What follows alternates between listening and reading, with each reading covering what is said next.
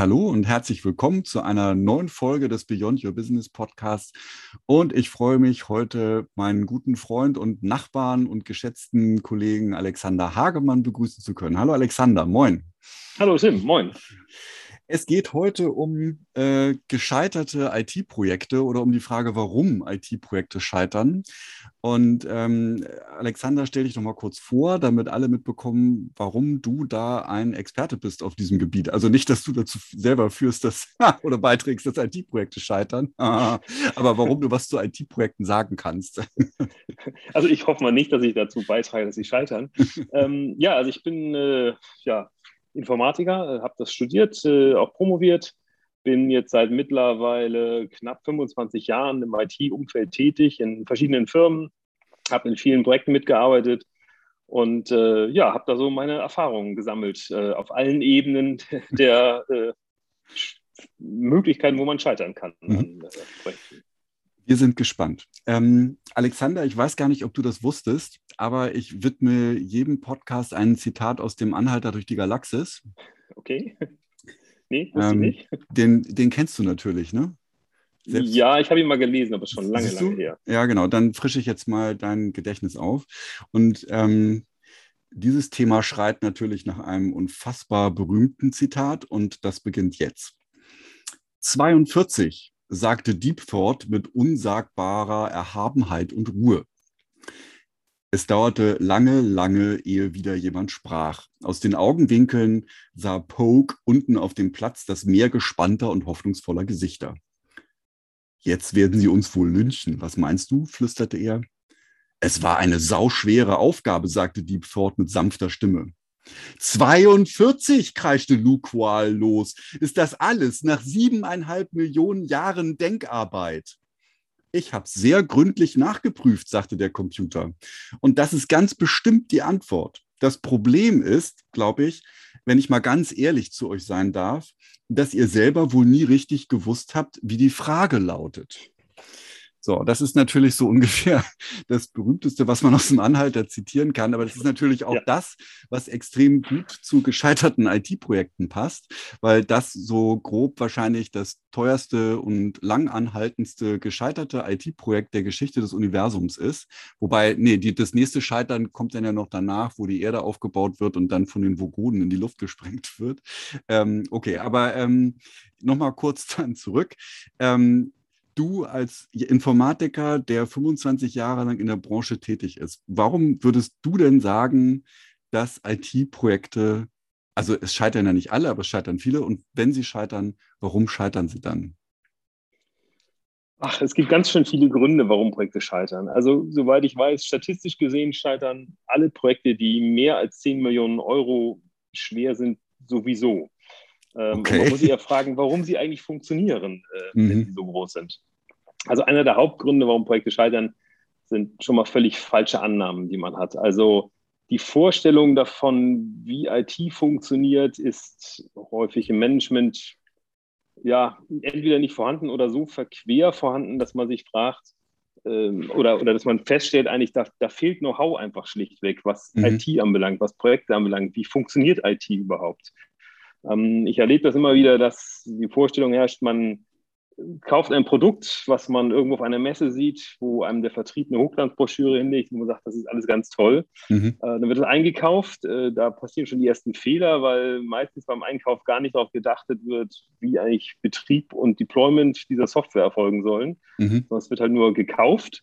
So, und dann kommt die Integration und da kommt das böse Erwachen. Also eigentlich keine Firma der Welt mehr betreibt Software standalone, sondern man hat immer mehr als ein System ähm, die müssen integriert werden, da müssen Prozesse mhm. drüber laufen. So, und da gibt es, ähm, ich sag mal, Standardprozesse, da gibt es Standardschnittstellen, die sind aber meistens langweilig, also Richtung Abrechnung zum Beispiel. Ähm, aber die meisten Firmen haben ja irgendeine Kernkompetenz, in der sie besonders gut sind. Und die hat immer die Eigenschaft, dass sie eben halt nicht standardisiert ist, sondern individuell. So, und damit mhm. habe ich individuelle Prozesse. Und egal welche Software ich kaufe, die wird die nicht unterstützen. Das heißt, ich muss integrieren. Und ähm, da stellt sich dann sofort die Frage, wie teuer es ist. Und es gibt leider nur eine Antwort drauf. Integration ist sehr teuer. Und ich, mhm. es gibt auch keinen Weg, das billig zu machen an der Stelle. Mhm. Ähm, was viele Firmen dann machen, ist, sie haben, wollen das nicht wahrhaben. Da wird versucht, mit viel Zeitdruck äh, das irgendwie in die Produktion zu schieben. Das kann man tun, äh, führt dann zwar häufig dazu, dass man die Software auch irgendwie in Betrieb bekommt, aber die nächsten zweieinhalb bis drei Jahre mit den Fehlern zu kämpfen hat, die äh, mhm. sich daraus ergeben. Das ist für alle Beteiligten meistens ziemlich unschön tatsächlich mhm. ähm, und anstrengend. Äh, hängt auch dann von der Branche ab. Das kann auch Firmen ruinieren, sowas, weil mhm. natürlich der Ruf einfach eine Katastrophe ist, wenn die Software nicht wirklich mhm. funktioniert. Ja. So, ähm, dann, was auch sehr witzig ist, was ich immer wieder erlebe, ist fehlendes Prozessverständnis. Also viele mhm. Firmen haben kaum noch Vorstellungen darüber, wie ihre eigenen Prozesse funktionieren. Ähm, oder es fehlen Business-Analysten, die die Fähigkeiten haben, abstrakt eigentlich herzuleiten, was der eigentliche Prozess ist, den man da unterstützen will. Mhm. Und dann äh, hält man halt eher Anforderungen, die auf, auf so tiefer Ebene, dass irgendwie ein Button plötzlich an einer anderen Stelle sitzen soll oder irgendwelche Felder zusätzlich irgendwo erscheinen sollen. Und es wird gar nicht mehr gefragt, warum man das eigentlich tut. Also mhm. das fehlt halt auch ganz häufig. So, mhm. und dann hat man natürlich auch mal wieder so ganz äh, praktische Probleme bei der Projektführung. Also was heißt eigentlich ein agiles Projekt? Ähm, das haben viele nicht verstanden, was das eigentlich bedeutet. Mhm. Ähm, was auch ein großes Problem ist, überhaupt so, ähm, ja, wie liefert man dann auch Software? Also ähm, man hat, ich habe das häufig erlebt, man hat zwar Projekte, die äh, produzieren etwas, mhm. aber nur weil ich jetzt ich sag mal, im übertragenen Sinne die CD in der Hand halte, heißt es noch lange nicht, dass das Ding auch irgendwo auf einer Maschine läuft und äh, was ich im 7x24-Stunden-Betrieb funktioniert, mhm. äh, unter allen möglichen Lastszenarien äh, auch überwacht werden kann von der eigenen äh, IT-Operations quasi. Ähm, also das ist ein, ein Riesenfeld und äh, das ist erstaunlich, was man da erlebt und wie, auf wie viel Unverständnis man da stößt. Mhm. So, und äh, was ich auch häufig erlebe, ist, wenn man dann sagt, ja, wenn wir das mal richtig aufsetzen wollen, dann ist es dem Management häufig zu teuer, zu langwierig. Mhm. Man will lieber sogenannte pragmatische Wege finden, die eigentlich meistens nur kaschieren, dass man gar nicht weiß, was man da tut an der Stelle. Mhm. Ähm, und die Folgen sind eigentlich immer verheerend, denn es dauert immer Ewigkeiten und man hat ewig mit Fehlern zu kämpfen hinterher. Mhm. Also diese, diese Wege sind echt viel teurer, als wenn man es einmal richtig machen würde. Mhm. Ähm, lustigerweise habe ich noch nie herausgefunden, warum man eigentlich immer diesen komischen Weg geht. Und man lernt auch nichts daraus. Also das ist auch eine Erfahrung, die ich gemacht habe. Viele Firmen lernen gar nicht daraus. Also man ja. äh, macht den Fehler einmal, was ja okay ist. Äh, von mir ist auch noch ein zweites Mal. Aber spätestens dann sollte man noch als, als äh, Firma daraus gelernt haben, dass man Dinge anders machen sollte. Aber das ist eher selten der Fall. Mhm. Man macht den Fehler ein drittes, ein viertes und ein fünftes Mal. Und ähm, das, ja, immer wieder, ohne es abzustellen. Vielleicht liegt das daran, dass das Management inzwischen ein anderes ist und die, die, die, diese Menschen selber diese Fehler noch nicht gemacht haben. Das ist mit Sicherheit auch ein Grund. Ähm, also, wie gesagt, das mangelnde IT-Verständnis, gerade im Management, ja. ähm, das ist ein Riesenproblem. Also, ich glaube mittlerweile, wir, also wir reden alle von Digitalisierung. Mhm. Das heißt eigentlich in meinen Augen, eigentlich bräuchte jeder Konzern sowas wie ein CIO, also mhm. jemand, der sich wirklich ausschließlich damit auseinandersetzt, auch verantwortlich ist, auch ein Budget hat, dass er damit umgehen kann. Mhm. Ähm, nur dann erhält man auch die Schlagkraft, gerade in größeren Einheiten überhaupt Dinge mal vernünftig ja. umzusetzen. So, und, und mhm. hinzu kommt, glaube ich, auch noch ein mangelndes Verständnis, was eigentlich Digitalisierung ist. Also ja. ähm, alle reden davon heutzutage. Mhm. Ähm, ich glaube, bei den meisten Menschen herrscht die Vorstellung vor, Digitalisierung ist irgendwie, ich setze Software ein.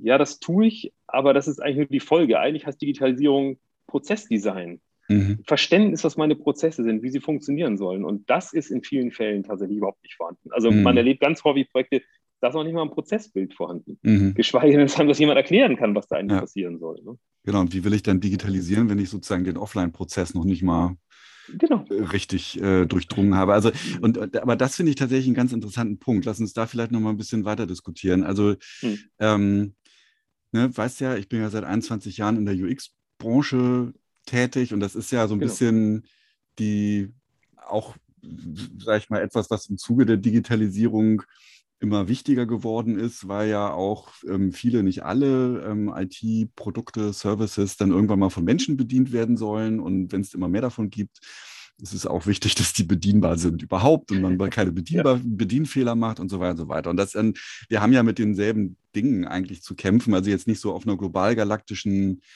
ähm, Größenordnung wie du ja häufig, nicht, dass es um das gesamte Projekt geht, aber wir haben auch häufig die Herausforderung, ich sage jetzt mal ganz platt, denjenigen, die das Budget verantworten, das kann ja auch auf verschiedenen Stellen in der Hierarchie sein, nicht unbedingt das oberste Management immer, denen begreiflich zu machen, dass es total wichtig ist, das zu tun und dass auch deswegen IT-Projekte scheitern, ähm, wenn die Usability scheiße ist. Also eins meiner ersten IT-Projekte ähm, in einem großen deutschen Automobilkonzern war, dass sich die Ingenieure, die das Ding bedienen sollten, sich in der Schulung geweigert haben, das entwickelte Produkt zu bedienen, weil das einfach scheiße war.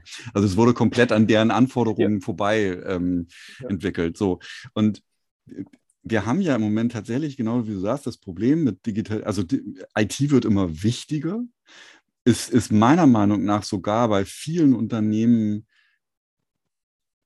im Kern. Ne? Also ich meine, klar, also ein Unternehmen, was jetzt meinetwegen Autos produziert, da ist ja immer noch Autos das Produkt, was verkauft wird.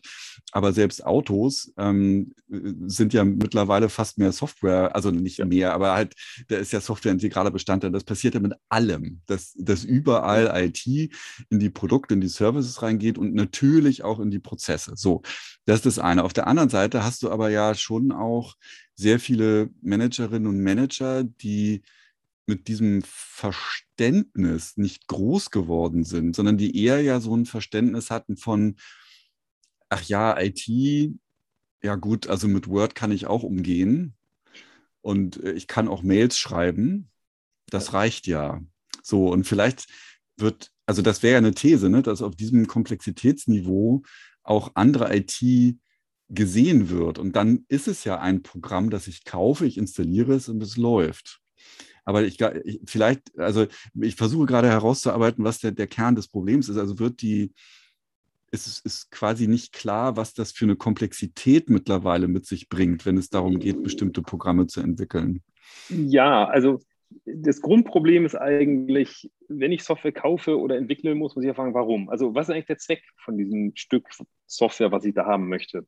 Mhm. So, und der Zweck ist ja normalerweise nicht der, dass ich irgendwie ein paar Bits und Bytes auf irgendeiner Maschine laufen lasse, um mein Rechenzentrum irgendwie zu benutzen, sondern ich möchte irgendeinen Businesszweck erfüllen. Also ich möchte einen Prozess ablaufen lassen. Mhm. Und äh, die Grundlage, das A und O ist, dass man weiß, wie sieht der Prozess aus, den man da haben möchte. Und zwar auch erstmal idealerweise ohne IT, sondern mhm. was will ich tun? Womit verdiene ich eigentlich mein Geld als Firma? Also, mhm. oder welchen Prozess will ich machen? Was ist der Input? Was ist der Output? Ähm, damit das funktioniert, was ich da tue. Mhm. So, und das äh, ist vielen tatsächlich gar nicht so bewusst.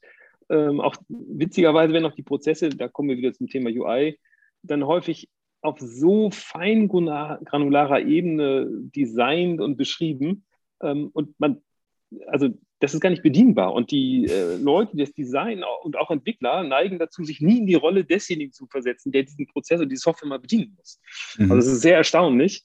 Ähm, dabei kann man Prozesse sehr einfach designen, wenn man sich einfach mal in die Rolle derjenigen versetzt, die mhm. letztendlich damit arbeiten müssen irgendwie. Mhm. Und ähm, dann kriegt man auch relativ schnell raus, ob eigentlich der Kontext da ist, ob man eigentlich weiß, ist die Information ausreichend oder nicht, die ich da sehe? Weiß ich, welchen Button ich drücken muss oder Schalter ich umlegen muss oder was auch immer ich da tun muss? Und ähm, häufig ist das gar nicht klar.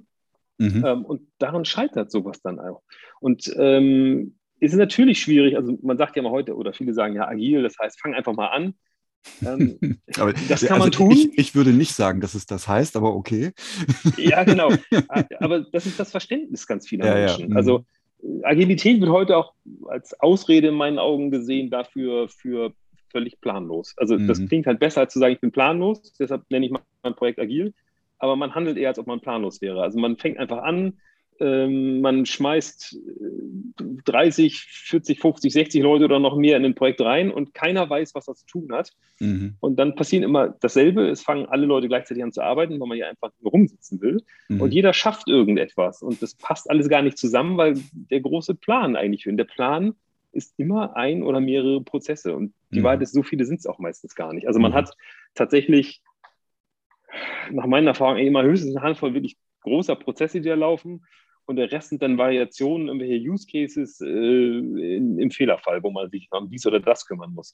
Aber es geht eigentlich immer nur um relativ wenige Prozesse. So, und wenn die nicht klar sind, dann fange ich an zu entwickeln und Geld auszugeben und weiß eigentlich letztendlich gar nicht, wofür.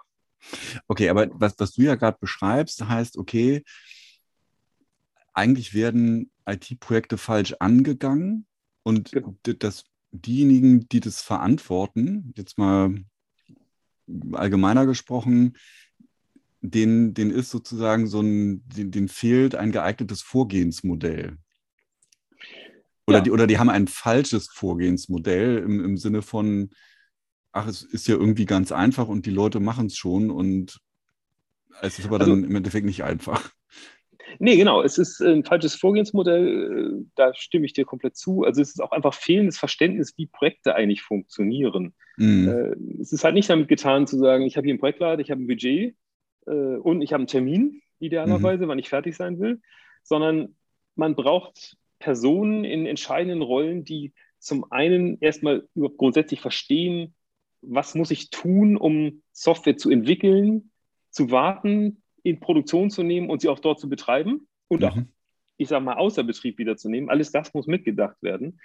Ähm, das Verständnis muss eigentlich da sein und es muss natürlich dann auch Verständnis da sein, also was muss ich, wie gesagt, tun in diesem Projekt und wer hat eigentlich Verantwortung? Also das ist auch eine Sache, die ich immer wieder erlebe, dass die Verantwortungsfrage eigentlich geregelt ist. Okay. Ähm, man braucht Stakeholder, die für idealerweise ganze Prozesse oder Teile von Prozessen oder äh, Teile vom Betrieb oder wofür auch immer verantwortlich sind, die ich auch wirklich sagen, äh, fragen kann und wo ich auch kompetente Auskunft kriege und sage, alles klar, so machen wir das wirklich. Es mhm. nützt nichts, wenn man das nie definiert hat in einem Projekt und jeder macht das irgendwie. Das führt dazu letztendlich, dass jeder irgendwas tut, aber es passt alles nicht zusammen, was man da tut. Und man bekommt auch kein geschlossenes Bild. Mhm. So, was man eigentlich tun muss, ist letztendlich, ja, man braucht einen Projektleiter, man muss klar die Aufgaben herausarbeiten, also was sind die Ziele, die ich habe und welche Rollen habe ich und wer ist auch verantwortlich dafür. Mhm. So, und äh, Verantwortung heißt äh, in diesem Fall, zum einen muss es auch entsprechend bezahlt werden, das ist mal ein unangenehmes Thema.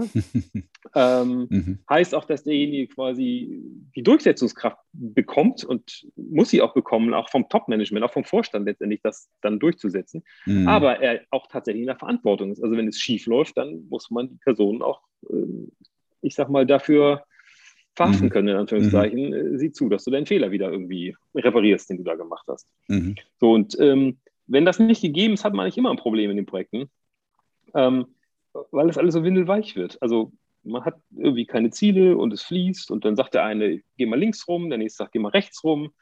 So, und äh, das führt dazu, dass die Projektlaufzeiten auch elendig verlängern. Mhm.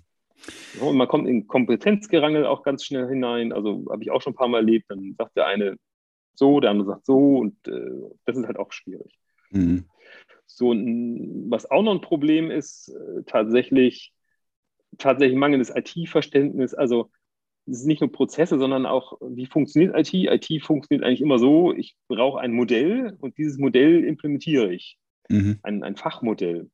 So, und diese Fachmodelle sind häufig auch gar nicht vorhanden. Also es ist mhm. echt interessant. Also viele Firmen wissen gar nicht, was sind eigentlich ihre Geschäftsobjekte, was sind ihre Events, ihre Geschäftsevents, die stattfinden. Mhm warum finden die statt, was macht das mit meinen Geschäftsobjekten. So, man braucht so ein in sich geschlossenes Bild. Ähm, mhm. Und wenn man das nicht hat, ist es unheimlich schwierig, äh, ja. da irgendwie vernünftige Software draufzusetzen.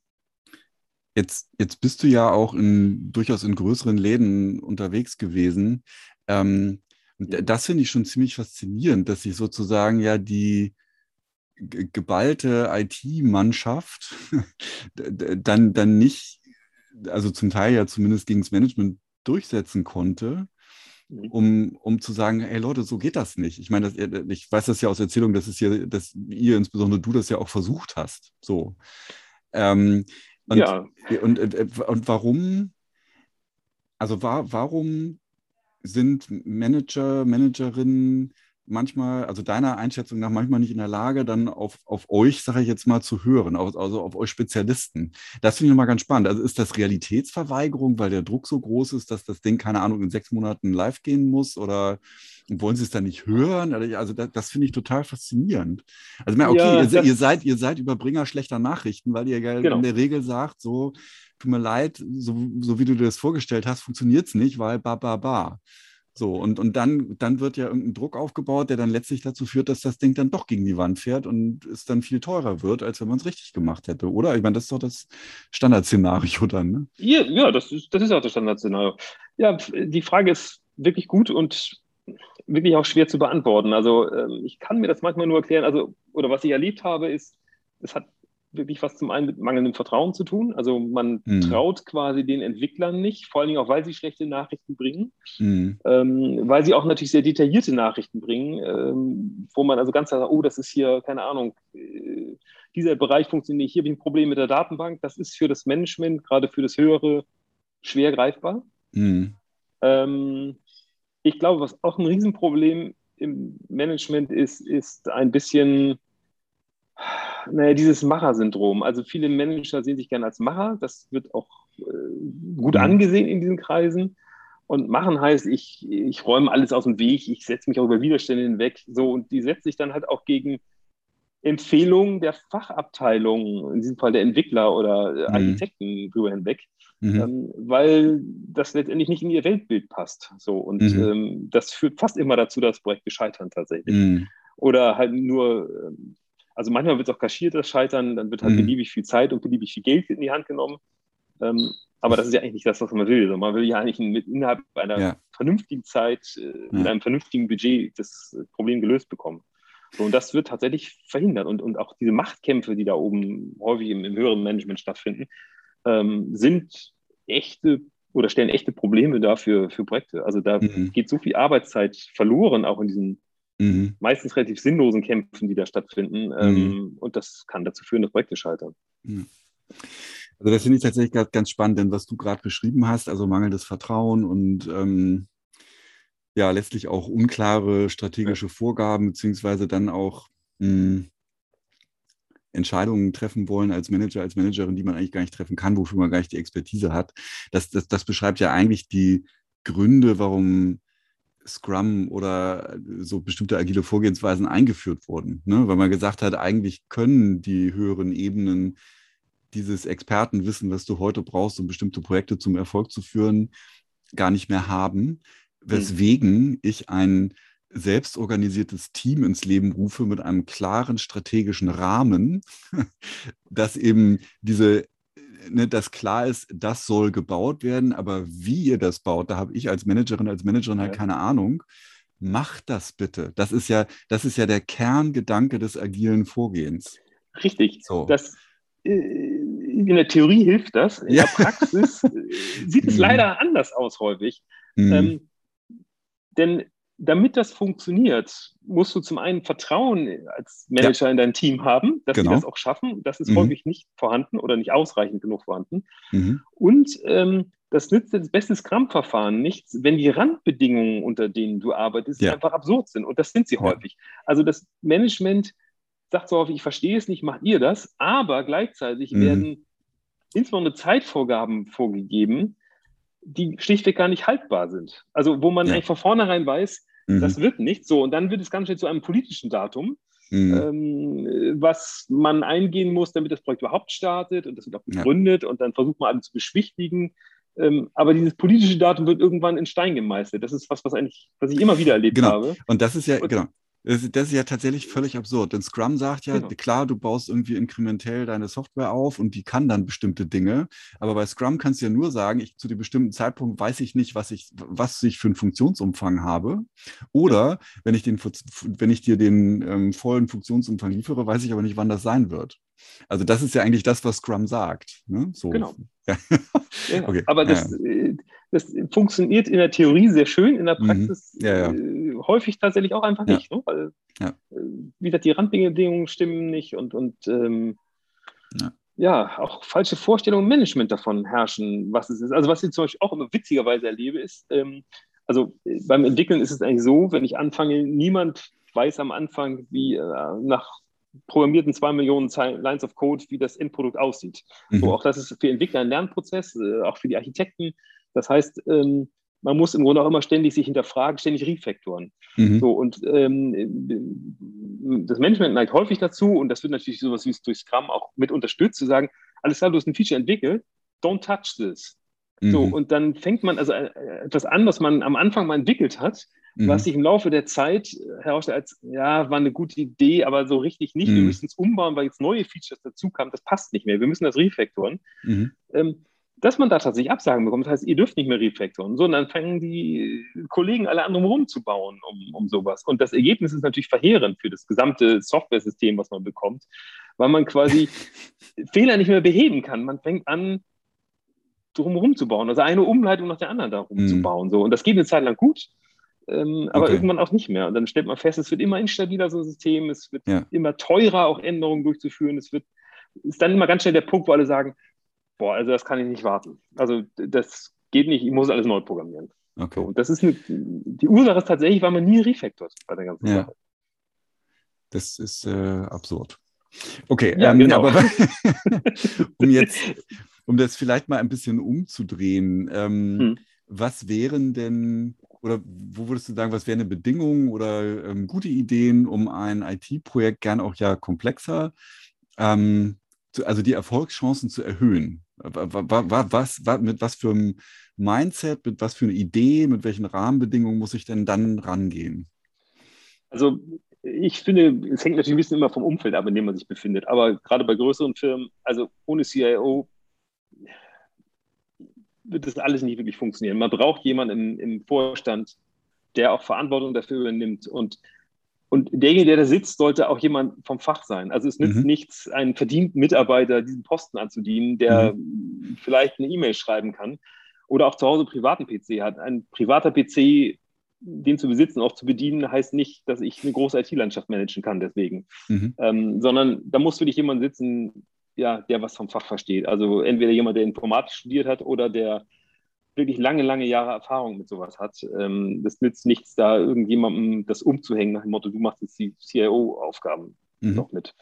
So, das ist das Erste. Das Zweite ist, ähm, dass natürlich die operativen Randbedingungen klar sein müssen. Also, mhm. wie gesagt, es muss klar sein, wie Software geliefert wird. Also, sowas wie eine Lieferpipeline, die muss einfach existieren. Wenn die nicht existiert, sind viele Projekte schon zum Scheitern verurteilt von vornherein. Es mhm. muss klar sein, wie das überwacht und betrieben wird, so ein System. Mhm. Da wird viel zu wenig Augenmerk drauf gelegt. Mhm. So, dann brauche ich natürlich einen Projektleiter, der was von seinem Fach auch versteht. Auch das ist nicht unbedingt selbstverständlich. Also mhm. auch da erlebe ich häufiger, dass da verdiente Mitarbeiter hingesetzt werden. Das ist ja schön für die Kollegen, aber leider hilft das nicht. Also man braucht Leute, die wirklich auch Erfahrung haben. Und gerade bei großen Projekten muss man sagen, wenn man da am falsch, also am Geld spart, an den, an den Kosten des Projektleiters, das ist Sparen am falschen Ende. Also mhm. Bei Großprojekten braucht man erfahrene Projektleiter, meistens sogar Krisenmanager gleich von Anfang an. Mhm. Und die kosten Geld. Und mhm. zwar richtig viel Geld. Und diese Projektleiter müssten auch in der Hierarchie so aufgestellt sein, dass sie de facto eigentlich nur noch dem Vorstand äh, Rechenschaft schuldig sind und niemandem sonst. Es nützt mhm. nichts, wenn Geschäftsführer von Teilgesellschaften die Projektleiter überstimmen können und mhm. das Projekt aber in Wahrheit alle Teilgesellschaften betrifft, so, dann mhm. ist das schon in sich quasi ein mhm. Problem. Mhm. Was man auf jeden Fall auch braucht, sind Business Analysten. Also mhm. irgendjemand muss die Verantwortung dafür haben, Geschäftsprozesse zu designen und zwar mhm. auch auf einer Ebene, wo alle sagen, ja, das verstehe ich und sie auch zu kommunizieren. So, und der muss auch im Falle von Nachfragen in der Lage sein, die zu beantworten und auch verbindlich zu beantworten. Also der hat auch die Verantwortung dafür, mhm. dass der Prozess so aussieht, wie er aussehen soll. Mhm. So, das braucht man. Und dann ist natürlich klar, also ähm, muss man natürlich auf jeden Fall äh, entsprechend gute Testumgebungen haben, äh, gute Entwickler, äh, mhm. Architekten. Ähm, auch da gilt natürlich möglichst gute Leute. Das ist natürlich schwierig. Äh, mhm. Wie ein sehr geschätzter Kollege von mir immer sagte, im Mittel kriegt man mittelmäßige Leute. Das ist banal, aber es stimmt tatsächlich und da ist viel Wahrheit dahinter. Mhm. Äh, ich habe halt nicht immer nur die Spitzenentwickler und Spitzenarchitekten. Ich habe halt auch mal Leute im Projekt, ähm, naja, wo man eigentlich sagt, eigentlich würde ich lieber andere nehmen, aber mhm. das ist nun mal, also damit muss man einfach umgehen können. So. Mhm. Entscheidend ist an der Stelle, die richtigen Personen auf die richtigen Posten zu setzen. Mhm. So, das ist Aufgabe des Projektleiters typischerweise äh, mit am Anfang und ähm, da sollte sich das Management auch raushalten. Also auch das erlebe mhm. ich immer wieder, dass da Linienorganisationen oder Topmanager sich da äh, mit einklinken und dann Positionen, also wichtige Positionen eines Projektes wie Teilprojektleiter, wie äh, Unternehmensarchitektur, äh, Architekten oder so, mhm. quasi, ja, ich weiß gar nicht, nach welchem Schlüssel besetzt werden, aber nicht nach Eignung. Mhm. Und das ist schwierig für solche Projekte. Also wenn mhm. das zum Erfolg führen soll. Gerade bei Großprojekten brauche ich wirklich überdurchschnittlich gute Leute auf wichtigen Positionen. Mhm. Und das ist eigentlich auch kein Hexenwerk tatsächlich. Also da gibt es auch Literatur zu. Mhm. Ähm, es gibt auch, sagen wir mal, gewisse Rollen sind an gewisse Persönlichkeitsprofile gebunden, die die Leute erfüllen sollten einfach. Mhm. Ähm, und äh, das kann man alles nachlesen. Hilft natürlich, wenn man jemanden hat, der das schon mal gemacht hat. Ähm, das ist mhm. wichtig. Was man auf keinen Fall tun sollte, gerade bei Großprojekten, das als Spielwiese sehen, wie das viele machen, nach dem Motto, wir machen Training on the, on the fly. Also beim, du arbeitest dich schon ein. Mhm. Ähm, das wird niemals funktionieren bei Großprojekten. Also mhm. wenn man das will, dann sollte man mit Kleinstprojekten anfangen, die auch scheitern dürfen. Aber okay. Großprojekten ist das keine gute Idee ja. tatsächlich. Ja, das stimmt. Da hast du ja auch nochmal einen Dimensionsunterschied in der Tat, ja. Ja, genau. Ja, Mensch, jetzt sind wir ja schon eine gute halbe Stunde unterwegs. Vielleicht nochmal so als Abschlussfrage. Ähm, wir haben ja sehr viel über das obere Management gesprochen, mhm. dem ähm, ja, also jetzt ja auch nicht pauschalisiert, aber halt wahrscheinlich zum Teil schon so ein bisschen das Verständnis für IT fehlt. Ähm, und eine Lösung ist klar, man, man kann ja sagen, hey, ihr gebt den Rahmen vor, aber lasst bitte das Doing dann eben von den Menschen ähm, erledigen, die sich wirklich damit auskennen. Hast du schon irgendwie eine Idee selber gehabt oder im, im, schwirrt die dir im Kopf rum, wie man vielleicht doch diesen Menschen dieses Thema, diese Komplexität irgendwie näher bringen kann? Also, dass sie zumindest so, so ein stärkeres Verständnis ähm, davon kriegen, was da eigentlich passiert in so einem großen Projekt. Also, das ist eine wirklich schwierige Frage. Ich habe da leider auch noch keinen goldenen Weg gefunden. Mhm. Dann wäre ich viel weiter sicherlich in vielen okay. Fällen. Ähm, was wir, ich mal mit meinen Kollegen mal gemacht hatte, wir haben mal ein Spiel entwickelt, mhm. tatsächlich, mhm. ähm, um ja, Leuten, die fachfremd sind, mal nahezubringen, mhm. wie man Systemintegration macht und Schnittstellen designen muss. Gute Idee. So, und das war tatsächlich wieder warten ein ziemlich großer Erfolg, weil es zum ja. einen Spaß gemacht hat, es einfach mal ja. zu spielen. Es war halt nicht so trocken.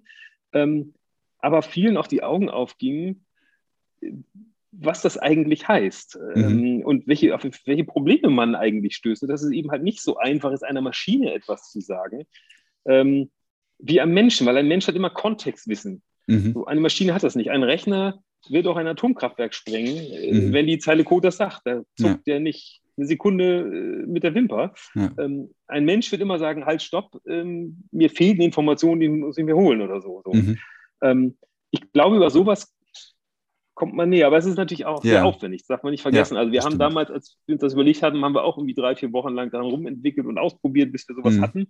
Haben auch mit dem Erfolg nicht gerechnet, obwohl es mhm. echt gut war. Das war so eine, so eine, äh, also was man letztlich bei dem Spiel machen musste, Tic-Tac-Toe spielen. Mhm. Ähm, aber wir hatten halt einer, der spielte quasi einen Rechner und dem musste man Anweisungen geben. Und mhm. ähm, das war manchmal alles nicht ausspezifiziert. Und mhm. äh, es hat erstaunlich lange gedauert, bis das also auch für viele war es eine Lehrstunde, bis sie mhm. festgestellt haben, oh, jetzt funktioniert das überhaupt erst. Mhm.